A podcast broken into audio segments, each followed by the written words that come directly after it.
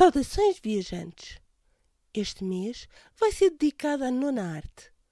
Como rescaldo da incrível amadora BD, vamos conhecer um pouco mais sobre a banda desenhada nas suas diferentes vertentes. Hoje, vamos até à Sala Gutenberg, onde vamos falar com a Ana Lopes, da editora de Vir.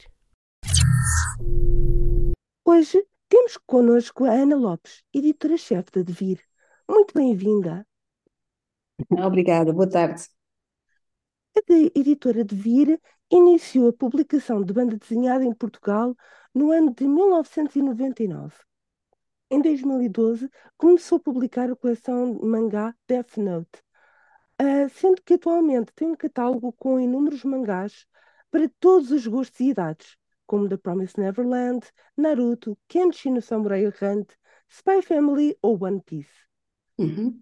Ana, Pode falar-nos um pouco mais sobre como foi a criação da Devir e esta excelente aposta que tem feito na publicação de mangás em Portugal? Uh, então, portanto, nós, como, como a Cátia referiu muito bem, uh, nós só publicamos banda desenhada em Portugal e antes de começarmos a publicar mangá, publicávamos, por exemplo, Marvel e outros títulos de novela gráfica. O nosso editor-chefe, eu também vou fazer aqui uma correçãozinha, porque eu sou editora, uh, managing editor, que em Portugal, em português, se calhar não é editor-chefe que se. É, é mais um editor de gestão, mas uma editora de gestão, pronto. O nosso editor-chefe, que é o Rui Santos, Uh, é que decidiu, a partir, portanto, depois de contactos efetuados durante bastante tempo, muito antes de 2012, portanto, tiveram uh, início antes de 2012, uh, decidiu ou pensou que seria interessante publicar mangá também em Portugal, visto que na altura não existia nada uh, e já havia algumas pessoas que, ou pelo menos notava-se alguma apetência uh, pelo género. Um, começou com o Dead Note, portanto, que era uma, era um, é uma série icónica de uma dupla de autores também bastante conhecida, portanto, pela facilidade de reconhecimento da série. Um, e depois disso, uh, temos avançado em termos de uh, séries mais conhecidas, publicamos séries mais conhecidas, séries menos, menos conhecidas, muitas vezes com base no que se passa uh, nos mercados mundiais, não é? No Japão, mas também em França ou nos Estados Unidos, muitas vezes com base, ou também alguma, algumas vezes com base nas nossas escolhas e nos nossos gostos pessoais, um, e por isso é que isto tem evoluído desta forma. Eu ia até perguntar-lhe como é que se trata deste processo de escolha de novas obras uh, para serem lançadas pela Devir? Como é que conseguem escolher os próximos títulos? Então, nós estamos muito atentos normalmente, isso é uma coisa muito feita pelo, pelo Rui Santos, mais uma vez, estamos muito atentos ao que é que se passa no Japão, uh, as séries que vão sendo lançadas.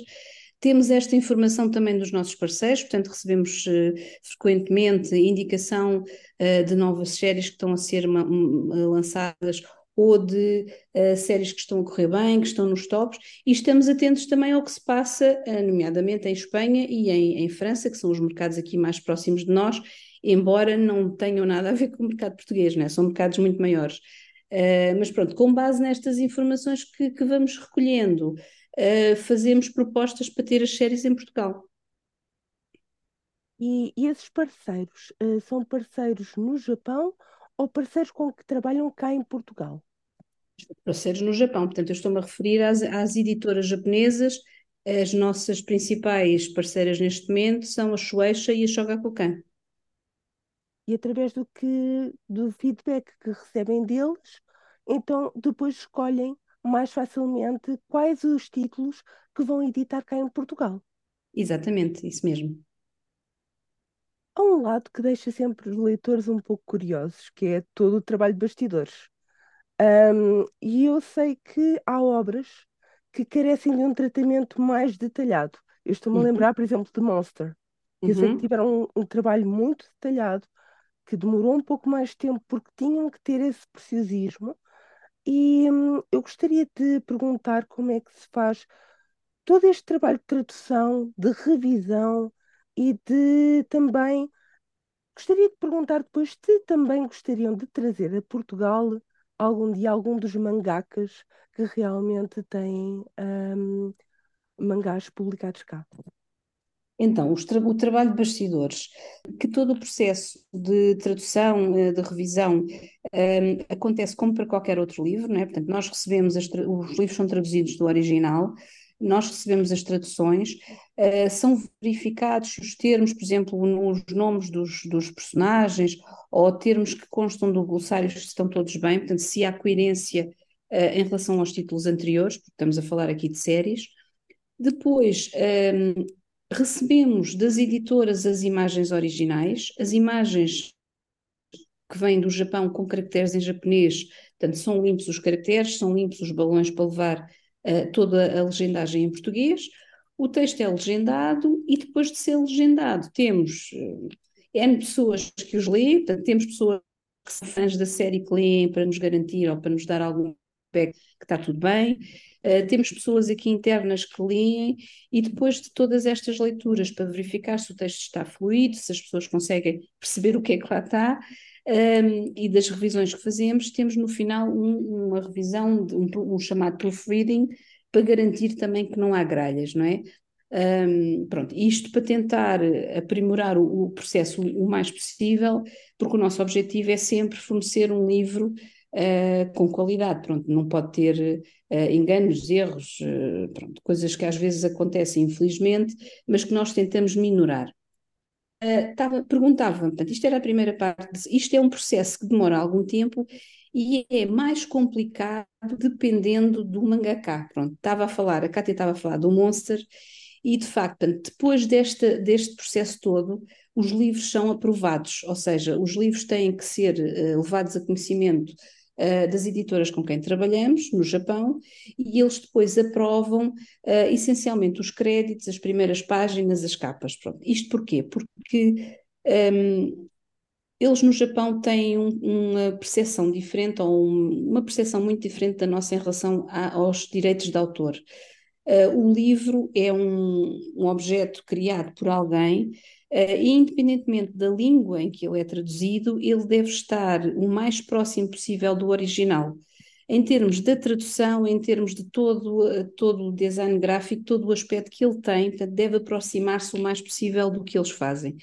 Quando são autores, como o caso do Naoki Urasawa, não é, que é o autor do Monster, que é um autor que ainda é vivo e é um autor muito um, eh, conhecido e muito de muito de grande renome no Japão, um, nós temos que fazer isto, portanto, isto tem que ser, não há grandes veleidades para grandes criatividades, portanto, temos mesmo que fazer o objeto o mais aproximado possível do original. Por isso é que quanto mais difícil for a aprovação, mais tempo isto demora, como é lógico. Portanto, quanto mais, hum, eh, sei lá, quanto mais sensível for o autor, mais difícil é a aprovação.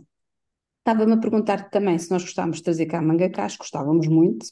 Infelizmente, eh, temos muitos que já faleceram, não é? Pessoas eh, como é o caso do Mizuki, é o caso do Taniguchi, que são pessoas que nós gostávamos de trazer, e os que estão vivos são muito difíceis de, eh, para viajar. Portanto, viajam para sítios, por exemplo, o Junji teve este ano em Angolém, no Festival de Angolém, porque é um festival de banda desenhada que tem uma projeção como nenhum outro que existe em Portugal, pronto, não, não temos nada aqui semelhante, e, um, e o Japão, ou estes autores, também reconhecem essa projeção. O mercado francês é o segundo maior mercado de mangá do mundo inteiro, pronto. Uh, para virem a Portugal é muito mais difícil, portanto, uh, uh, não só muitas vezes as pessoas não se deslocam, como às vezes se deslocam com muitas limitações porque não querem ser reconhecidos, porque tentam permanecer anónimos, ok? São, são, são stars, né? são grandes estrelas no Japão e não querem não querem, tirar, não querem deixar de, ser, de ter vida privada. Portanto, é muito difícil e eu acho que só se uh, o mercado português crescesse, quer dizer, 200 ou 300%, nós se calhar conseguiríamos fazer isso. Neste momento é impossível trazer uh, autores japoneses aqui ao nosso, ao nosso país, infelizmente. Um, pois, mas uh, realmente nós temos alguns um, temos a Amador BD, temos o Festival de Braga, de banda desenhada, mas uh, é necessário realmente para autores destes que seja uma coisa muito maior, tenha muito mais público, certo? Exato, uh, exatamente, sim. Ajuda na divulgação, isto é, das pessoas terem contacto com as obras e que possam Uhum, adquiri-las, mas para trazer os autores é muito complicado então. exato, é isso mesmo. E existe uma camada eh, jovem da população, e não só, que aderiu bastante à leitura de mangás. Uhum. Ahm, como é que se sente a reação do público às obras que vão sendo lançadas?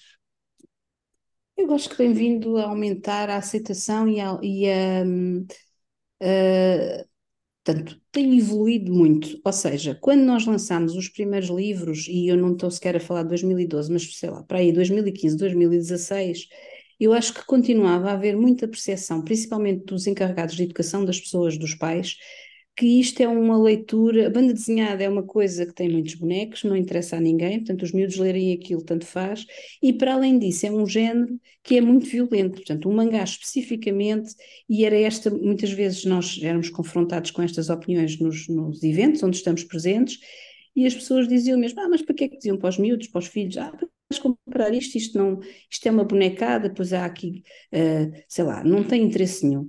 E eu acho que tem vindo a evoluir positivamente esta, esta percepção e esta ideia. Portanto, eu acho que hoje em dia Uh, se calhar os pais também já são de outra geração, se calhar são os pais que já viram ou já conhecem o Naruto e já conhecem Dragon Ball e já conhecem outras coisas que viram quando eram jovens.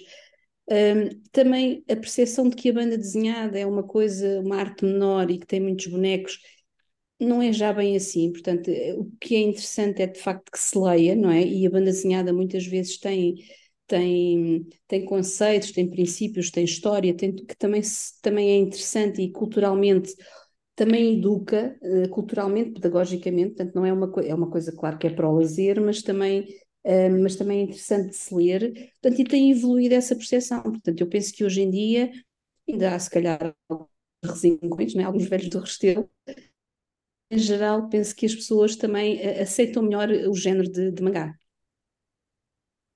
estamos a falar da nona arte, quer dizer, a BD já Sim. é considerada uma arte um, e Uhum. tem ajudado imensos jovens a entrar no mundo da leitura. Uhum, uhum. Um, porque há muitos jovens que, ao se depararem com um livro de 300, 400 páginas, se calhar assustam-se, mas se inclusivamente já tiverem visto o anime ou hum, algum filme relacionado com aquele tema, podem ir buscar o mangá e realmente adquirir um novo gosto, que é o, o gosto pela leitura. Uhum, uhum. Há assim alguns títulos que têm tido assim maior expressão, que, que a Ana sente que têm sido mais vendidos ou que as pessoas andam mais à procura, ah, ultimamente? Então, uh, One Piece, toda a gente sabe porquê, não é? Não só pelo, pela questão uh, do live action, não só por isso. Portanto, eu acho que um, a espelhar outros, outros mercados, a, esperar, a espelhar o que aconteceu noutros países, o One Piece é uma grande produção, digamos assim.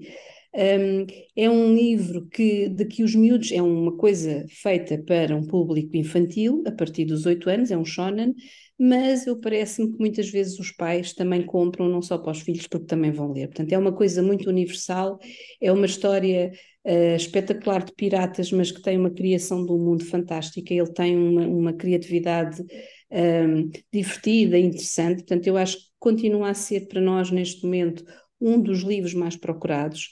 Um, e o Demon Slayer também continua, portanto, o Demon Slayer teve um boom uh, o ano passado, uh, internacional, portanto, não só aqui em Portugal, mas uh, tornou reconhecido e mais conhecido todo este género, o mangá, não é? Foi bom nesse aspecto, um, e continua a ser muito procurado também pelos leitores aqui em Portugal. Um, realmente o surgimento das live actions e até de, da dinamização maior de alguns animes e o surgimento dos mesmos em algumas plataformas de streaming tem também ajudado a divulgar mais uh, estes mangás. Uhum. Um, One Piece, sem dúvida, quer dizer, é indiscutível, mas mesmo, por exemplo, o, o caso de Spy Family, uh, Uhum. tenho visto também bastante gente a aderir a Spy Family, inclusivamente também ia perguntar um, a questão do cosplay, porque há muito cosplay sobre uh, personagens de mangá uh, se também tem levado a fazer com que as pessoas se questionem mais sobre aqueles mangás e vão adquirir aqueles mangás. Sim, nós, nós temos um, pouca informação, uh, além da informação do que é partilhado nos eventos, né, da presença de cosplayers nos eventos, um, do que é que se passa no mundo do cosplay. Mas eu recordo-me, por exemplo, no Iberanime de 2022, no Iberanime de, de Lisboa, que é o evento maior em termos de, de, de, afluência de público do que o Porto, havia muita gente disfarçada de Demon Slayer. Portanto, o Tanjiro havia carradas deles. O One Piece sempre houve, não é? O One Piece é um, nós iniciamos a publicação o ano passado, mas em, em, desde sempre toda a gente, muita gente nos, nos, nos, eventos usa o chapéu do Luffy, portanto é, um, é uma, eu acho que as pessoas um, se mascaram, quer dizer, eles não se chamam, não se dizem mascarar, não é? Vestem-se da personagem de que gostam, um, independentemente do que é que está a correr, também, também espelham um bocado o que eles andam a ver ou o que andam a ler, mas é um bocadinho independente disso, acho que tem a ver com, a, com uma autenticação, uma, um reconhecimento de determinada personagem um, e as pessoas vestem-se com, com, com essa personagem. Portanto, de facto, eu posso dizer, o ano passado, e nós reparámos nisso, havia muitos Tanjirus, havia muitos personagens de, de Demon Slayer, mas desde sempre que me lembro de ver uh, Luffy, pronto. Uh, depois isso, isso deve, deve demonstrar de facto o gosto das pessoas por estas áreas, pelo, pelo mangá e se calhar pelo anime. Agora, se extravasa, se as pessoas uh, se vestem mais ou, se, ou leem mais, isso, isso já não, não, consigo, não consigo inferir. Um, e relativamente a outra vertente, isto é, as redes sociais. Hum. As redes sociais têm tido um impacto cada vez maior na divulgação literária seja os blogs, seja o YouTube, seja o TikTok ou o Instagram. Um, como é que é gerir esta nova faceta de divulgação, tanto os criadores de conteúdo como a vossa própria criação um, nas redes? E um, como é que tem sido uh, gerir esta divulgação através dos leitores e dos criadores? Então, às vezes é complicado. Portanto, o, o, para já, as redes sociais têm aqui um, uma, um caráter flutuante, não é? Que as pessoas uh, não ficam muito tempo numa, migram para outras, passeiam-se por coisas, pronto. É difícil às vezes percebermos onde é que está o público, onde é que está o nosso público nestas redes. Um, no entanto, eu, uh, ah, e também é difícil às vezes de facto gerir estas pessoas, portanto, gerir pessoas, principalmente em, em alturas em que nem todas as pessoas estão satisfeitas, uh, em alturas que há muita gente uh, que, que, quer determinado livro ou que reclama acerca de ou reclama da nossa regularidade de edições, por exemplo, é às vezes complicado. Nós temos uma pessoa que faz isso. Uh, os nossos conteúdos são mais ou menos criativos, mas têm a ver também com o que nós andamos a fazer, como é natural, não é? Tentamos sempre dar aqui uma. Um, não sair aqui muito de uma vertente uh, institucional, uh, ser corretos com as pessoas em termos das redes e ser cordiais com as pessoas. mas não saindo muito, portanto, isto é uma rede, é um, o nosso Instagram, ou o nosso Facebook, neste caso, são, são plataformas da empresa, portanto, e devem espelhar o que nós andamos a fazer, mas também o facto de ser uma empresa, não ser um, uma pessoa privada. Um, o que é que a Cátia, portanto, isto era a primeira, a primeira, a primeira parte da sua pergunta. Tem mesmo esta gestão das pessoas e às vezes essa questão de as pessoas ficarem descontentes também deve ser um pouco complicada de gerir, porque às vezes as pessoas estão atrás de um, de um monitor, podem dizer assim as coisas de uma forma mais agressiva. Uh, Nós não temos, é assim, para lhe ser franca, não temos muita razão, de, não temos muita razão de queixa. Não temos pessoas que sejam uh, não tivemos assim situações de pessoas claramente mal educadas, por exemplo, não é? Normalmente os nossos e nós até muitas vezes as pessoas em geral são simpáticas, apesar das falhas que nós às vezes temos, desta história de, por exemplo, não sermos regulares a publicar determinadas histórias e as pessoas terem toda a razão de reclamar, as pessoas são muito simpáticas e muito tolerantes em relação a isso. Portanto, às vezes até ficamos um bocado, uh, estranhamos que esta, que, portanto, não temos assim razão de queixa em geral um, desse, claro que tem que ser muito diplomata às vezes, tem que se, uh, muitas vezes também, uh, quer dizer, aquilo, uh, o Instagram é nosso, mas quando há comentários de, de, partes, às vezes não intervimos, as pessoas falam umas com as outras, respondem, perguntam.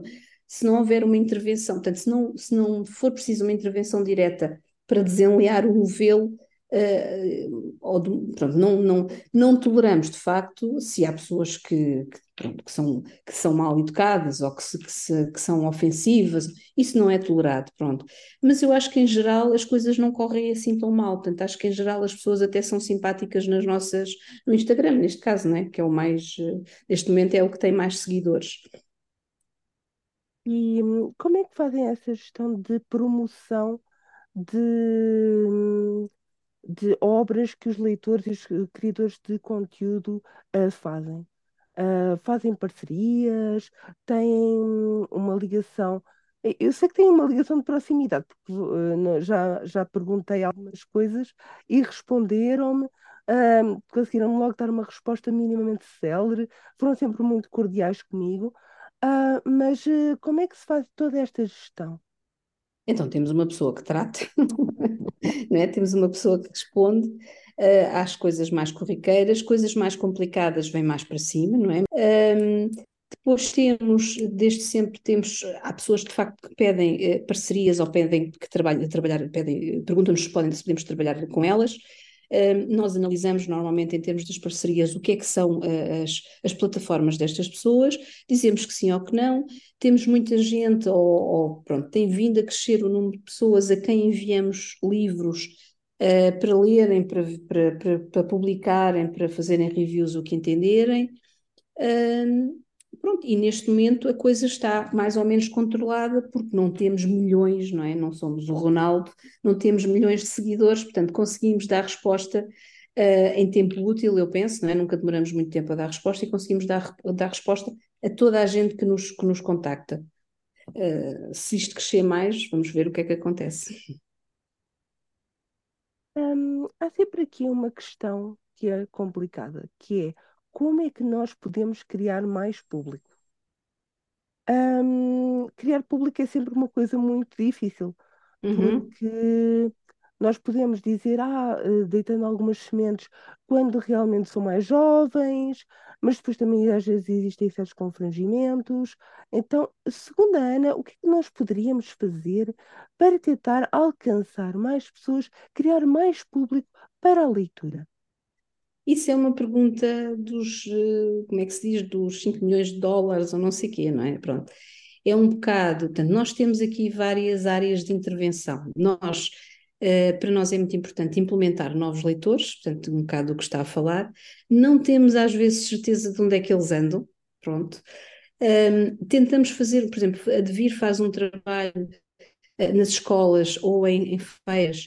Uh, nós tentamos fazer leituras dos nossos livros, por exemplo, em escolas, o Shonen em escolas do primeiro ciclo, outros livros para gente mais velha saem em escolas secundárias, portanto, e isto é uma coisa que já existe há algum, algum tempo, durante a pandemia parámos, Entretanto, reativamos isto e contactamos, ou as escolas nos contactam para fazer leituras para trabalhar sobre os livros, portanto, e tentar fazer conhecer. Hoje em dia é mais fácil. Aqui há uns anos uh, havia numa turma um miúdo que sabia o que, é que era Academia. Hoje é muito mais fácil. Nas escolas há pelo menos quatro ou cinco que já leram, que já conhecem. Portanto, tentamos fazer isto.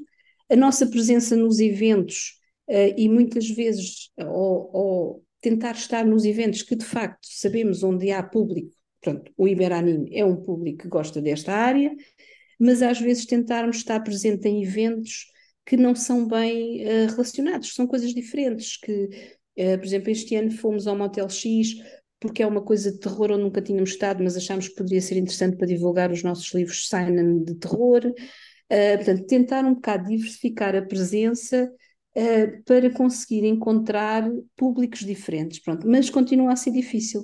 Uh, porque um, ehm, a nossa presença na nas livrarias ou nos, nos sítios, nos pontos de venda onde se vendem os livros, também é uma coisa às vezes uh, esquisita, porque os miúdos hoje em dia, ou os jovens, não frequentam livrarias, não é? Se calhar frequentam cadeias.